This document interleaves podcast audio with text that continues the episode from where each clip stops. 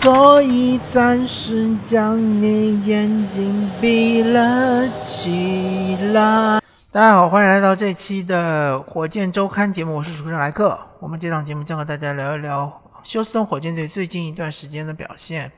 那么最近我看了那么几场比赛。呃，主要是最令我们惊喜的是，之前火箭队呃刚刚赢了西部第二的灰熊队，马上就把灰熊队打入了西部第三。那么这场比赛，当然灰熊队肯定就是完全不在状态了。莫兰特好像是只得了十几分，二十分都不到，而且他有很多的出手非常的不合理。啊，当然我们。我们这个节目呢，主要是聊火箭队，所以对于灰熊队的介绍或者批评不需要那么多，主要讲讲火箭队打得好的地方在哪里。首先，小波特呃那场比赛是爆发了，然后他是第三节独得十九分，啊，说明呃小波特确实是有这个得分爆发力，而且呃逐渐逐渐大家可以看出来，小波特作为一个攻击型的控球后卫，其实是。有一些呃，有有一些就是它雏形已经有些呃成了，但是呢，就是说他还需要呃，对于自己的有一些技术必须要打磨，比如说他的上篮，我总觉得他有时候呃给自己创造出了一丝的空间，上篮之后呢，他打板点总是不太准，也许有可能跟他的这个空中保持平衡的能力是有关。呃，同时，他作为一个左手选手，他的左路突破，呃，不是那么的有威胁。其实给我印象比较深的是，呃，詹姆斯哈登，他同样作为一个左手持球的选手，他的左路突破是威力无穷啊，几乎就是没有任何的球队的任何防守队员愿意让他从左路突破。而小波特好像，呃，离这个距离还是比较远。当然，就是说，小波特在他手感比较好的时候，他的三分球的威胁也比较大。那么，小波特还是我同样的观点，就是我认为小波特确实还是火箭队防守最好的侧翼，啊，没有之一啊，确实他防守非常的给力。但以他的防守上限来说，或者说目前看到上限来说，肯定不是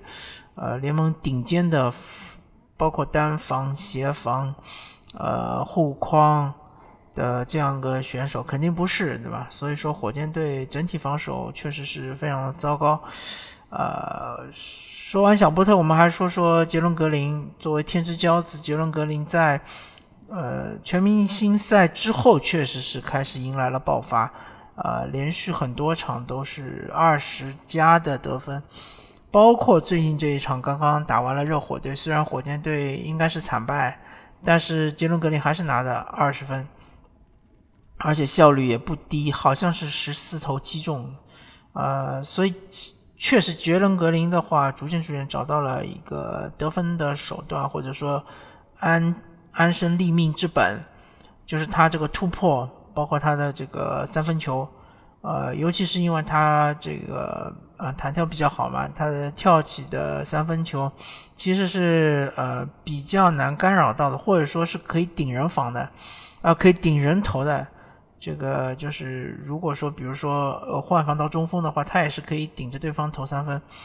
嗯，并且他这个突破这一下确实是快。啊，尤其是面对呃防守不是特别好的球员的时候，他的这一步突破上来，包括他现在空中对抗之后的一个放篮效果也比原来好很多。呃，可以说一个赛季下来，呃，将近应该也是已经打了六十几场比赛嘛，将近是百分之八十的赛季已经结束了。杰伦格林确实是进步非常大。呃，另外就是说。由于他受伤病影响也不是特别大啊，他中间有一段时间是伤停了，大概十场比赛左右吧，不是说特别长，所以呢，他总体来说，他对于整个联盟的适应是体现出效果来了。呃，我记得大概是在打到四十场左右的时候，杰伦格林还仅仅是能够场均拿个十二三分。或者十四分左右，而且他的效率也非常低，常常就是上篮会上不进，然后造成对方的反击，啊，但打到现在这个阶段，呃，有可能啊，我只是说有可能，有可能一方面来说，呃，对手的防守开始有所懈怠，因为毕竟现在这个阶段已经是接近于呃常规赛尾声了，很多球队处于一个调整状态，很多球队也是身心俱疲。那么这种状态下，正好是杰伦格林迎来了一波爆发，呃，就是在多种因素的影响下，一个是客观因素，一个是主观因素。客观因素就是可能确实是有的球队，像是灰熊队这场比赛，确实是他的这个精神状态不是特别的正常，然后他也是由于前面一波的这个连胜。呃，打的也是强队，所以之前呃，弦绷得比较紧，遇到火箭队，可能就是弦一下松下来了，觉得火箭队应该是手拿板砖，所以呢，他这个可能就是防守端没有那么的积极。呃，另外就是真的就是杰伦格林，他现在对于自己脚步的打磨，尤其是他的这个突破，突破进去之后，呃，面对对方的护框的中锋也好。或者面对对方的刷卡防守也好，他的现在的对于球的保护，啊，还有空中跳起之后闪转腾挪的能力，包括他最后一下把球打进的这个能力，确实是提高不少。呃，另外他的就是呃各种运球之后的后撤步的中投，包括三分，其实啊都是比赛季之初之前要靠谱多了。那那其实，呃，我个人是这么看的啊，就是说现在好像有很多球迷也好，球评也好，认为啊中投好像是啊非常重要的，因为之前可能大家认为应该要磨球嘛，应该是篮下和三分。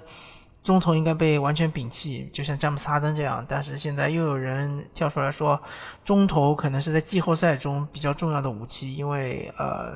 对手也知道嘛，三分和篮下是必须锁死的，中中距离有可能会放让你投。那么我觉得像杰伦格林这种刚刚进入联盟的球员，还是应该更多的磨球化，先把自己的三分和突破打磨好，对吧？打磨到一定的水准。打磨到一定的高度之后呢，然后再考虑更高级的玩法，对吧？呃，就是高阶的玩法，比如说，呃，进了季后赛之后，面对对方对你的严防死守，你是不是能够创造出一点点的空间来投中投？我觉得这应该是后期的事，前期啊，或者说前两年，我我在可预见的未来，好像火箭队能进季后赛的可能性还不大啊。在前两年，你首先应该把自己的首先是接投呃接球投的三分练准，然后你的突破呃面对比如说呃对方的中锋的这种呃护框的时候的这上篮对吧？也也把他自己给呃就是篮下命中率给提高啊呃冲击篮筐的能力给提高，还有么就是呃。在错位的时候，对方如果是中锋防出来，你的这个后撤步三分，你给我练出来。其实这三点练出来之后，杰伦格林其实进攻端已经很厉害了，然后再考虑中投的事儿。那么从防守端来说，确实，呃，开赛之初的时候或者前四十一场，杰伦格林的防守是灾难级的。一个就是他这个腰弯不下来啊，然后就是直挺挺的，而且他身体又瘦弱，经常会被对方吃。呃，没他高的就用体重来吃，啊，比他高的就直接呃用身高来吃。那么最近这几场比赛，我已经观察到杰伦格林开始提升了自己的防守能力，呃，甚至于有时候就是换防了之后，他去会防对方的箭头人物，其实防的还不错，呃，真的就是怎么说呢？呃，就是不失位，然后呢，呃，也给足了对抗。那有时候可能确实呃有可能防不了，但有时候呢还会造成呃对方的这个误攻，甚至于呃那场打灰熊的时候还冒了莫兰特一个好像。那么呃还有一点就做的比较好，就是我我欣喜的看到杰伦格林现在开始注意这个后场篮板的呃这个争抢，他经常会回收然后去收后场篮板，以他这个呃天赋的弹跳，对吧？因为确实，火箭队这个后场篮板是个老大难的问题。呃，其实我觉得像波特啊、杰伦格林这种球员，应该是多回收来收后场篮板。因为伍德这个球员，他的呃防守篮板的习惯非常不好，他不扛人，呃，也没有这种就是呃收篮板的意识。所以呢，呃，杰伦格林总体来说，从防守端也好，进攻端也好，包括他对于这个比赛的阅读，对吧？常常会看到他突到内线，然后传出来，嘛，外面是个空空当，或者他突到内线之后传空接给伍德，他都是，呃，进步可以是可以说是非常大的，呃，那么所以呢，这个我们可以看到杰伦格林其实真的是未未来可期啊。当然，呃，就是。大家如果观察到的话，可以看到在下半赛季各个新秀都开始爆发了，像是这个呃坎尼安对吧？CC 啊，下半赛季也是得到了多次的呃二十加十的数据，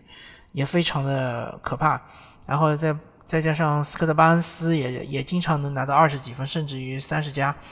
啊，还有莫布利，莫布利真的是成为了呃这个骑士队。的内线防守大闸，呃，再加上这个呃，他们的阿伦又是受伤了，整就整体的这个责任啊，呃，得分啊，防守其实都是往莫布利身上压了不少的担子，但莫布利做的到目前为止做的还是非常不错的，包括还有呃，这个魔术队的小瓦格纳打的也非常好。嗯，真的就是哎，还有甚至包括像是这个勇士队的呃库明加和穆迪，嗯，所以说这一届新秀确实是大年啊，好多球员都是打得非常好的啊。当然还还别忘了说呃约什基迪，约什基迪已经拿到了好几次三双，对吧？而且呃他的这种就是锋线的身高，其实在防守端的作用发生发挥的非常大。啊，另外他的突破也非常的强啊，内线终结能力也很好。虽然他的投射是稍微差了一点啊，但是他其他方面做的很好，视野很好，传球的手法也很好，啊，包括他的罚球也是不错的。所以这一届新秀确实大家都是呃四面开花，对吧？都是大放异彩。接下来我们就要看下个赛季到底是哪一个新秀能够脱颖而出，能够就是成为。嗯，这就是我的标准，就是说谁先成为全明星，对吧？谁先成为或者说全明星水准的球员？因为有可能这一年的全明星竞争特别激烈，对吧？比如说，呃，你看东部的侧翼打得比较好的几个，像是瓦格纳、卡尼安，还有莫布利，他们可能会遇到呃同样处于东部的一些呃比较呃成名已久的全明星的。呃，一些阻力，比如说像凯文杜兰特啊，像是吉米巴特勒啊，像字母哥啊，这种都是侧翼球员嘛。呃，哦，包括像米德尔顿啊，可能或者像朱霍勒迪啊，呃，或或者像本西蒙斯啊，对吧？那么他们可能不一定能入选全明星，但是他们只要打到了，打出了全明星水准，那我就觉得是没有问题的。所以说，呃，确实。这一届呃选秀大年，呃好的新秀真是多如牛毛啊！我们就期待这个杰伦格林的进一步的成长啊！当然我们也不能忘了申京，对吧？申京确实在呃赛季的初期阶段是非常惊艳，打到现在可能就是说受困于体能的问题，受困于确实，呃他之前有一段时间也是受伤了，然后这个成长过程有所中断。但是我觉得，只要就是呃，到了下个赛季有机会让他打了主力中锋的话，我觉得申京的数据的提升，包括他助攻呃水平的提升，包括他助攻数啊、助攻率啊，啊各种提升，其实是应该是呃水到渠成的，好吧？那么感谢大家收听这一期的火箭周刊，我是主持人来客，我们下期再见，拜拜。After all, tomorrow is another day.